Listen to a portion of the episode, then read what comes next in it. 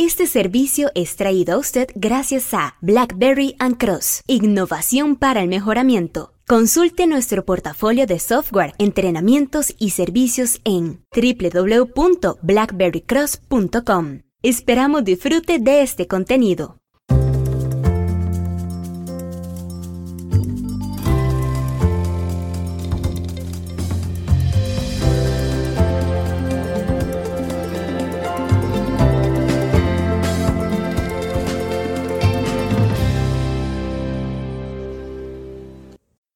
La señora me ofreció un obsequio, era como una campana de cerámica con un tucán eh, dibujado, pintado y debajo decía Costa Rica, pura vida.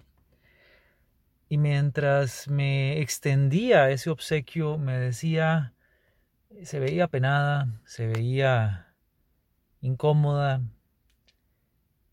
y me decía algo como esto.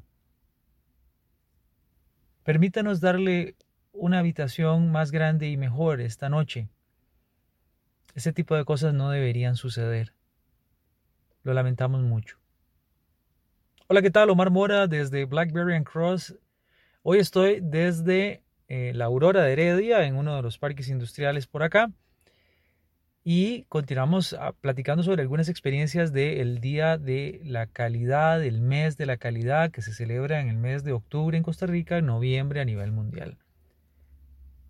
Eso que le comentaba no fue el final, pero fue el momento en el cual tengo una conversación con la gerente general de un hotel en una de las playas del Pacífico Norte de Costa Rica. Estoy de vacaciones. Digamos que de vacaciones después de haber llegado unos cuantos días a trabajar por allá, decido eh, con anticipación poder, poder, no sé, pasar dos o tres días el fin de semana, viernes, sábado, domingo, en un hotel cerca de la zona pacífica donde me tocó trabajar.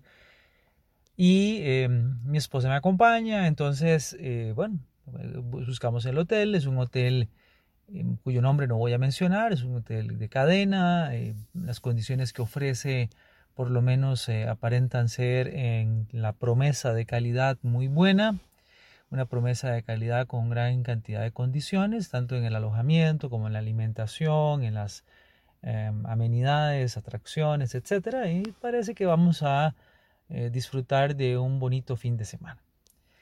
Conforme nos acercamos al lugar, vamos descubriendo algunas cosas que quiero comentarle.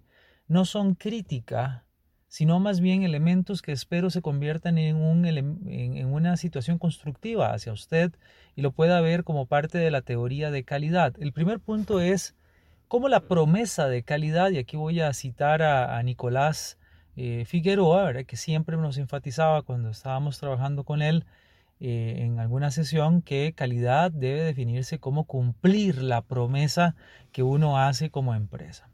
La promesa que este hotel hace es una promesa que uno eh, se conceptualiza por parte de uno a partir de las imágenes, de, de lo que mercadológicamente ofrece. Y ahí viene entonces la primera disonancia cuando uno como cliente empieza a recorrer la jornada que llaman la experiencia del cliente. En inglés ahora lo abrevian como CEX o CX, Customer Experience o CX de Customer Experience, ¿verdad? Lo mismo. El Customer Experience es pasar por esa ruta que pasa el cliente. Cuando yo voy manejando, mi, experiencia, bueno, voy hacia el lugar, voy, digamos, entusiasmado, feliz, con una buena expectativa, pero cuando voy llegando me doy cuenta de algo interesante. No hay dónde estacionar para hacer el check-in. Usted dirá, mm, eso no debería ser gran problema. Bueno, lo es, porque en el carro tengo mis pertenencias, tengo muchas cosas. Hay policía de tránsito cerca. Ya vi, digamos, tan cerca que han eh, puesto eh, infracciones de tránsito, han llamado a la grúa.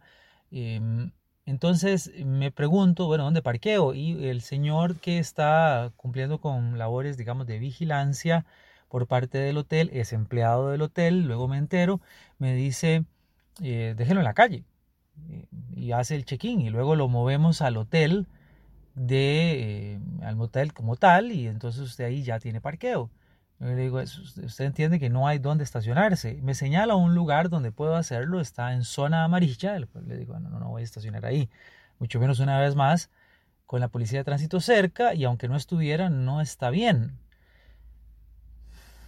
Bueno, efectivamente tengo que manejar un poco más, tal vez unos 400 metros, logro encontrar un lugar donde me puedo estacionar camino, ya para cuando llego, ya hay un policía de tránsito haciéndole multas a algunos de los que están ahí, de lo cual solo vuelvo a ver al señor de vigilancia y le digo, mm", como se lo dije, ¿verdad? O sea, me dice, sí, lo que pasa es que aquí esa hora casi nunca pasa, ¿verdad? Entonces, yo que iba a saber que iba a pasar la policía de tránsito. ¿Cómo puedo decirle todo lo que a mí me ocurrió por la cabeza? Me corrió en ese momento la idea, ¿cómo, cómo no le iba a pasar si está el tipo ahí, el señor de la policía está ahí nomás? Eh, bueno, vamos para adentro y, eh, vamos a hacer el check-in. Por dicha, estoy en una zona donde sé que no me van a hacer una infracción. Eh, me preocupa un poco el asunto del contenido dentro del vehículo, pero la verdad es que no creo que la zona sea tan peligrosa. Nada, o sea, mucho paranoia. Eh, cuando entro me doy, algo, me doy cuenta de algo interesante. Ya estoy luego de la hora del check-in, que, que, en ese momento estaba a las 3 y yo me fijo que son las 3 y 10. Lo cual yo sabía que tal vez había mucha gente haciendo fila, pero nunca me, imaginé que hubiesen seis tipos diferentes de colas, de filas. Em, estoy desorientado porque ninguna cola dice exactamente de qué se trata y solo hay dos de ellas, una que dice check-in y otra que dice check-out. Evidentemente no me voy a poner a hacer fila en la que dice check-out, lo que pasa es que y justo al lado de esa fila de checkout hay otras dos filas y al final no sé, eh, bueno, asumo que todas las que están cerca del checkout son de checkout y todas las que están cerca de la fila de check-in son check-in. Que supuesto más tonto porque cuando me aproximo a la fila y pregunto, digo, disculpe, ¿está la fila para hacer el ingreso? Y me dicen, no, no, está la fila para salir. Voy y me, le digo, disculpe, yo voy a preguntar, tengo que preguntar cuál es la fila para hacer el, check-in. Me, me dicen que es la que está justo donde está el rótulo de checkout. Aquí hay algo que no está funcionando. La parte visual de las indicaciones no funciona y en qué momento crean seis filas sin, si no hay indicación de cuál es cuál. De repente se abre una séptima fila y la abre una persona y dice, los que van a hacer check-in pueden venir por aquí. Entonces me, me, logro espabilar y me meto en esa fila casi entre los primeros de segundo y y cuando llego ahí le digo, vea, disculpen, tengo una reservación, mi nombre es Tatata, eh, muy bien, sí, permítame ver, señor Mora, la, ah, sí, su habitación no está lista todavía. Pero estamos de acuerdo que el check-in es a las 3, son ya casi las 3.30. Sí, no está, pero vea, si gusta, tome, esto es un tiquetito para tomarse un cóctel mientras está lista la habitación, tal vez en unos 30 minutos. Dos cosas importantes. Uno, yo agradezco el tiquete pero de acuerdo con la teoría de Cano, si nos vamos por ahí, no estoy necesitando el coctelito por, eh, en, cambio de la espera por la habitación. Ya la promesa de ingreso no se cumple y no tiene una hora específica de entrega a la habitación. Es tal vez esté a las 4. Bueno, no me, no me estreso, simplemente de momento digo, bueno, disculpe, muy bien, cuando regrese a hacer el check-in, ¿en cuál fila me coloco? Porque hay como mil obviamente uno ya empieza a hacer exageración como cliente. No, no, aquí mismo usted me busca a mí, yo le doy la habitación, me dice muchacho, muy amable, la, la. Muy bien, me voy, doy una vuelta con mi esposa, nos tomamos el coctelito, nos devolvemos. A las 4 de la tarde la habitación no está lista todavía. Empiezo a poner un poco más molesto y le digo, disculpe, ¿debería yo hablar con algún supervisor suyo para que esto se resuelva? Y me dice, sí, con mucho gusto, si gusta le llama al supervisor, llama al supervisor y el supervisor me dice, no, no, tranquilo, en un momento agarra un radio de comunicación, se comunica con la habitación, adelante, dígame cómo está la habitación XX14. Em, está lista, don Omar. Listo, puede ir. Tome aquí las llaves del pasillo para allá, tome, camine, perfecto, vamos. Llegamos, cuarto piso. Hay elevador, qué bien, porque las maletas, eh, recordará usted que mi carro está lejos, entonces tuve que ir a mover el carro, meterlo al hotel, venir a parquear, buscar el estacionamiento, casi no había, en fin, pero las traigo, ya coloco, subo al cuarto piso. Yo nunca me he hospedado en un hotel que tuviera elevador para subir al cuarto piso. Bueno, eso sí, eh, hay muchos hoteles con elevador, como usted podrá deducir, pero un hotel que dentro de la habitación, cuando usted abre la puerta de la habitación, lo primero que lo recibe son gradas para subir a la habitación, eso no me lo esperaba. Mi primera, mi primera impresión fue, qué raro, gradas para subir a una habitación. Y no eran dos o tres. No, no, no, no, no. Estoy hablándole de 16 gradas. O sea, la, habitación está en un segundo piso dentro del cuarto piso, es decir, en un mezanine. Yo, tratando de entender eso, lo que pensaba, quiero serle muy franco, es cómo hubiera hecho una persona que tuviera un problema lumbar, que tuviera la imposibilidad de levantar las maletas por sí mismo, porque nadie se ofreció como botones a ayudarnos a subir las maletas. Era demasiada gente en el hotel como para que eso pudiera ofrecerse. No sé si es un servicio que se ofrece a la fecha, pero yo, gracias a Dios, en ese momento y a la fecha no tengo ningún impedimento que me, me haga complicado, que se me asemeje, digamos, a una complicación mayor subir las maletas por una grada, pero bueno, primero va la mía y luego va la de mi esposa. Ese fue mi plan, ¿no? Porque las dos, así como que, no, hay que tratar de no caerse, son 16 gradas. Imagínese lo que le puede pasar a uno si pierde el equilibrio. Como son 16 gradas, imagínese usted, voy subiendo a la 1, a la 2, y va uno jalando la maleta. Llega un momento en donde la cabeza está al nivel del piso de la habitación. Giro la cabeza y es espeluznante lo que hay ahí. Espeluznante no porque no lo haya visto nunca, sino porque no es parte de la promesa de higiene y de mantenimiento y sobre todo de la habitación está lista. Sí, lo que hay en el piso de la habitación, que lo recibe a uno nomás subiendo las gradas, es un, un preservativo utilizado. Y sé que está utilizado por cosas que usted podrá entender que deducen que está utilizado. Y aunque no lo esté, ¿cierto? Uno no quiere ver esas cosas. Caramba, ¿qué es esta barbaridad? ¡Qué asco! ¡Ah! Por favor, ¿qué es esta vara? Sí, ¿en serio? No jodas. Y entonces ya mi esposa me dice, ¿pero qué fue lo que pasó? ¿Qué pasa? No, no, no, déjame, deja esa maleta ahí, no, no, no la voy a subir. Pero venía a ver, llegamos, ve ella eso, oh, también se asquea y siguen las cosas de asco. La cama está tendida, se ve militarmente hecha la cama, pero la almohada tiene una bola de cabellos de quién sabe quién. Por supuesto que no míos, porque quien me conoce sabe que soy calvo desde hace muchos años y aunque fueran míos, por favor, ¿qué es esto? Digo yo, no, no, no, qué, qué barbaridad, me voy al baño. En el baño hay, dentro del retrete del inodoro, desechos fecales.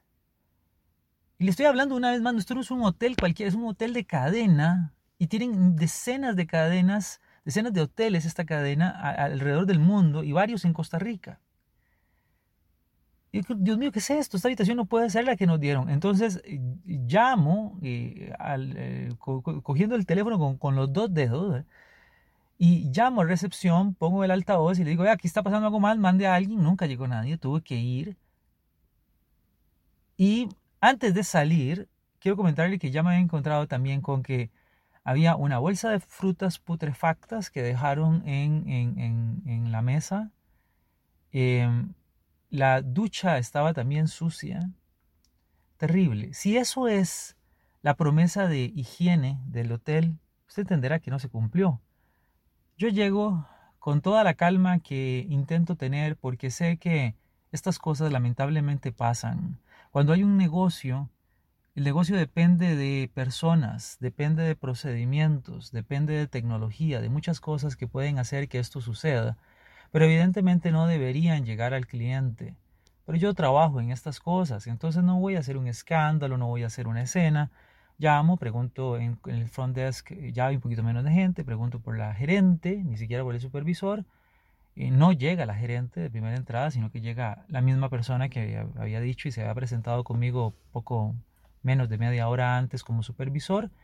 Le explico que hay una serie de situaciones que no me agradan, le doy un resumen Llega la gerente, le cuento a ella toda la historia, eh, le muestro las fotografías porque tomé fotografías del lugar.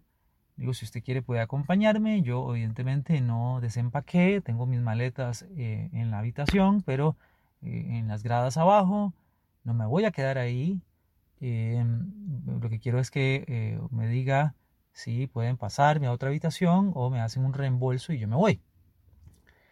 La señora muy apenada no, cree realmente lo que está pasando, eh, porque me imagino que no es habitual que suceda tal cantidad de eventos desafortunados.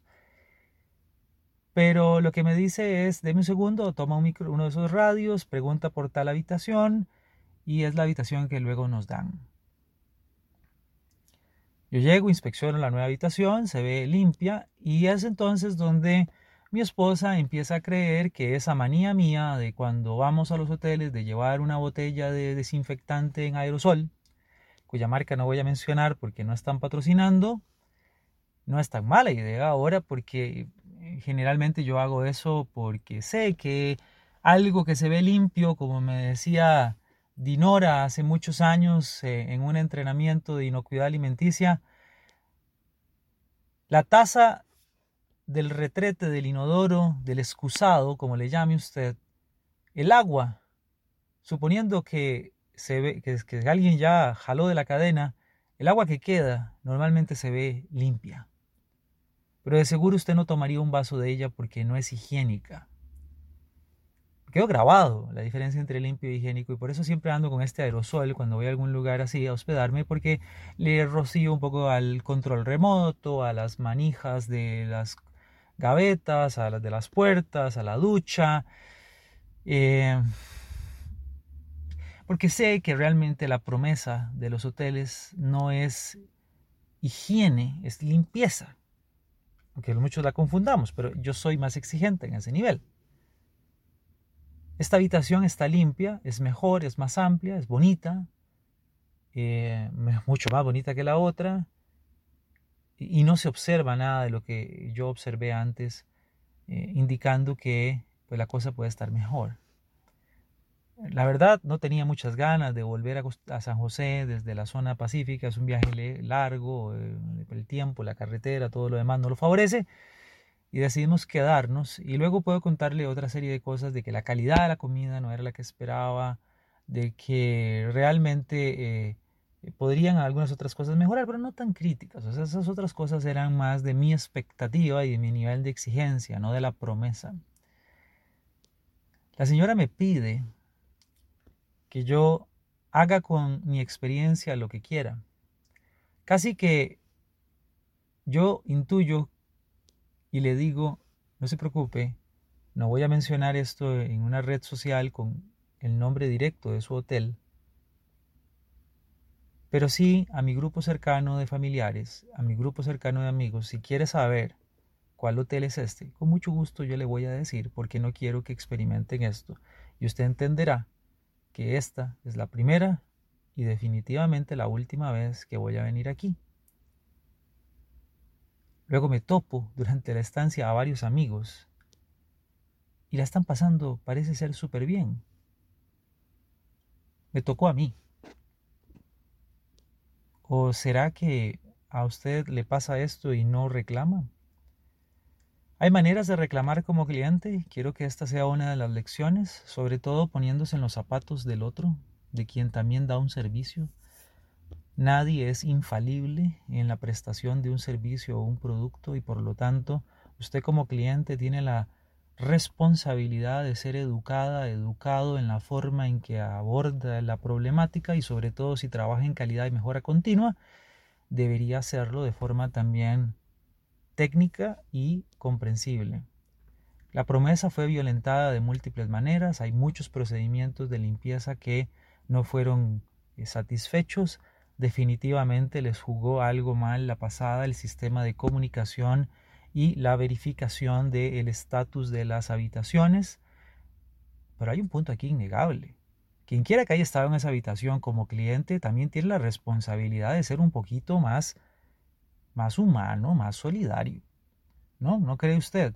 Como clientes a veces exigimos y que el hotel haga esto y haga lo otro y que limpie, como si los que limpiaran de momento no fueran también seres humanos y que tienen que lidiar con eso, con todo lo que deja otro grupo de seres humanos y que es de una manera desconsiderada. Para eso estoy pagando. No, por favor, ese no es el punto. Aquí hay varios, varios elementos de calidad que no fueron solamente falla del hotel, sino que también fueron falla de quien se quedó hospedado en el hotel como cliente y su responsabilidad en el recibo, acuse y uso de los recursos. ¿No cree usted?